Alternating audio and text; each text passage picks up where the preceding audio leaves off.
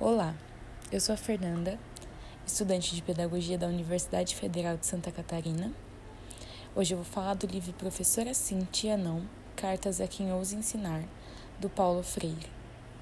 A carta que eu escolhi foi a 7, que tem como o título De falar ao educando a falar a ele e com ele, de ouvir o educando a ser ouvido por ele.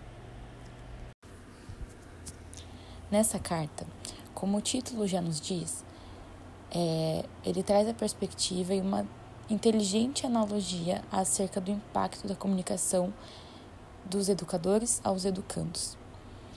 E ele aprofunda essa discussão trazendo algumas análises que vou citar agora para trazer mais clareza. Bom, e por que Paulo Freire nos traz logo no, no início essa ideia de falar ao educando e com o educando. Ele está querendo dizer nesse processo né, do, da comunicação, da fala e de como a gente se porta nesse sentido, é, quanto isso influencia no seu processo de ensino-aprendizagem e de formação né, dessas pessoas enquanto sujeitos políticos. E o que me chama a atenção é que logo no início do texto, né, o, o Paulo Freire, ele diz: "A educação é um ato político".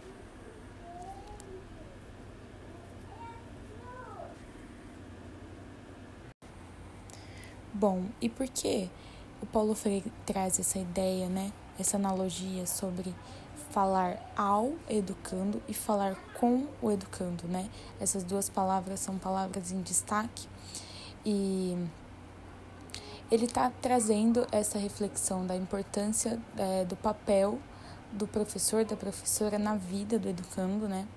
De como isso influencia e de como essa essa atividade, né, do falar para a pessoa e com a pessoa, é, quais os impactos, né, que essa que essa que essa comunicação traz e essa maneira de se portar, de, de vivenciar a experiência da prática do, do professor, da professora no processo de ensino-aprendizagem, né?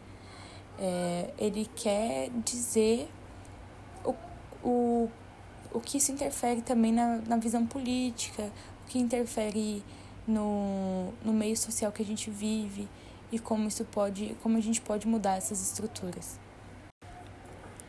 E aí, para trazer mais clareza sobre isso, ele, ele cita três car características né, no, no, papel do, do educador, da educadora, é, sobre sendo autoritária, espontaneísta e democrática.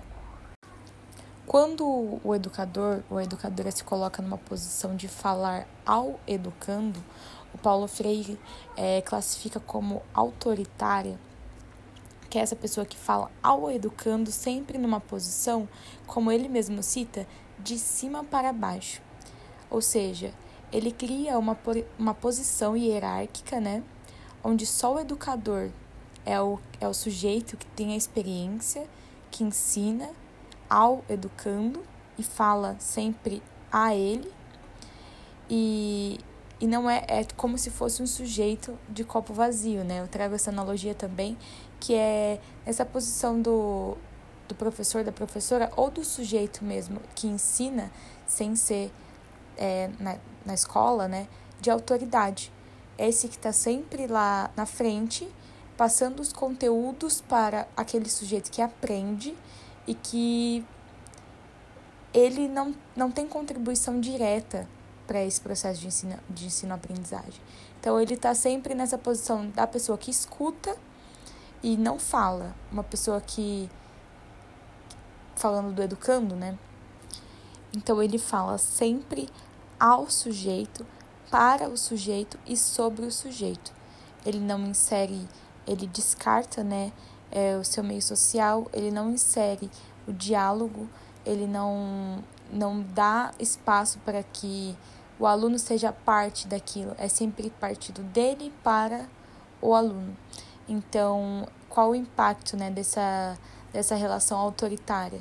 O impacto que ele fala é sempre é, exercer esse papel do tem alguém acima e esse alguém acima é eu obedeço, né? Então, criando pessoas cada vez mais obedientes, cada vez é, com menos crítica. Logo depois, ele traz a característica do espontaneísmo, que para entender esse termo eu precisei aprofundar e pesquisar no Google, né? E descobri que essa palavra é de origem da biologia, é uma origem biológica, que se refere a quem, a quem acredita na origem do, do indivíduo, que não depende do outro, então ele independe de outra espécie.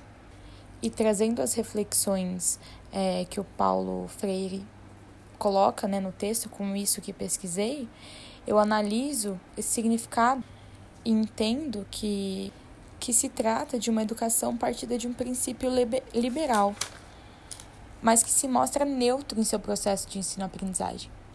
Também penso que reforça a ideia individualista e exclui o olhar para o coletivo, o social e o democrático.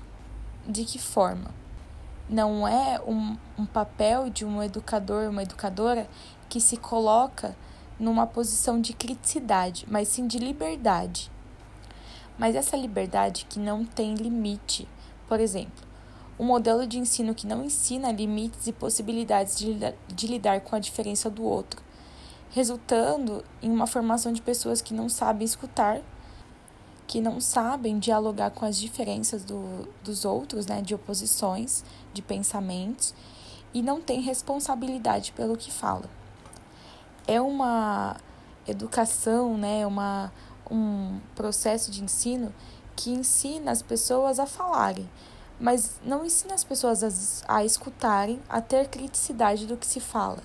Então se fala sempre ao educando com essa ideia de liberdade mas essa liberdade que não tem limite, ela que é uma falsa liberdade, como ele mesmo coloca.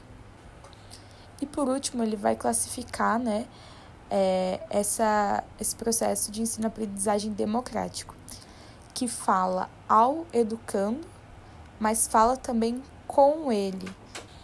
E quando ele diz com ele, ele está falando de um processo de ensino-aprendizagem que olha, que traz esse olhar para o indivíduo, né?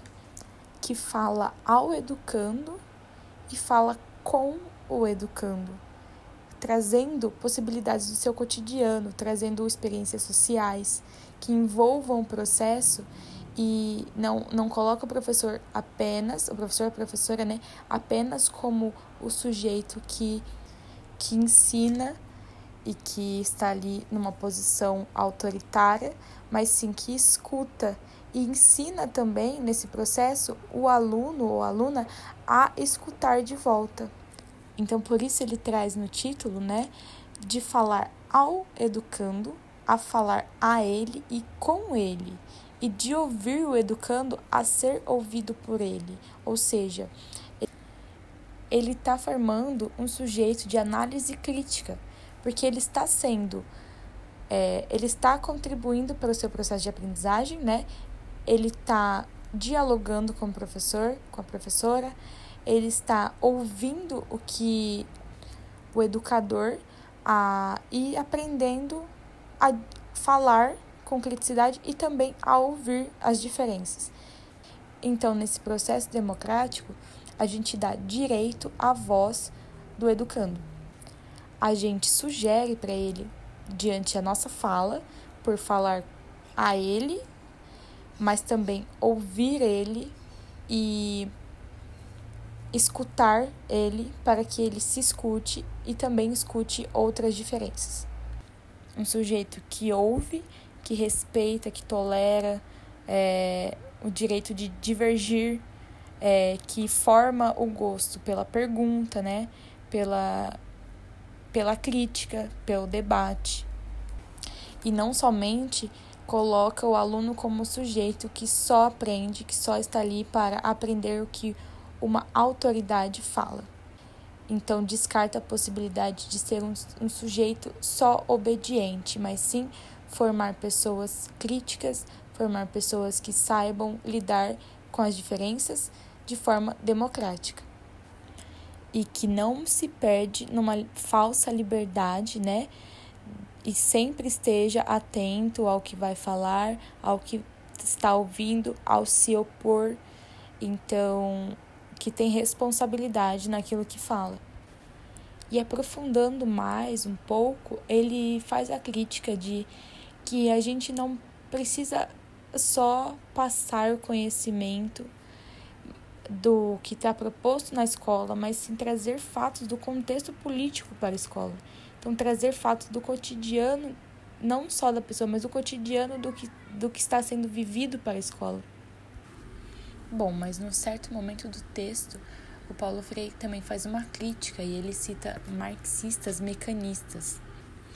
E o que eu entendo dessa, desse processo que ele, que ele cita marxistas mecanistas é que eles não mudaram a estrutura enquanto não mudassem as estruturas educacionais, né? Enquanto não mudassem é, a estrutura popular, né? Das massas populares. Então, o Paulo Freire diz que eles falharam nisso e que a soma disso, né, seria combater o racismo, o machismo, é, dentro da escola como uma forma de negação da democracia. Então já podia ter feito esse trabalho de base, né, que eu chamaria assim, antes para que se mudasse a estrutura como um todo, né? E pegando o gancho dessa crítica que ele diz, né, do dos marxistas mecanistas é que a gente pensa na democracia, mas acaba caindo num autoritarismo. Por exemplo, na mulher que luta pela sua defesa, mas é, distrata sua funcionária, por exemplo, ou do homem que também é progressista, mas também é machista no seu contexto de vida. Então ele traz essa reflexão também da organização política, né? Da, dessa estrutura que a gente precisa pensar de falar ao educando e com ele, né, inserir é, e, e trazer cotidiano para dentro da, do processo de ensino-aprendizagem, seja ele como professor, professora ou o educador ou educadora, a fim de formar sujeitos críticos, sujeitos democráticos que respeitem, que tolerem e, e para finalizar, vou ler uma parte que marcou muito e acho que ilustra bastante isso, né? Que ele fala assim: É difícil realmente fazer democracia. É que a democracia como qualquer sonho, não se faz com palavras desencarnadas, mas com reflexão e prática.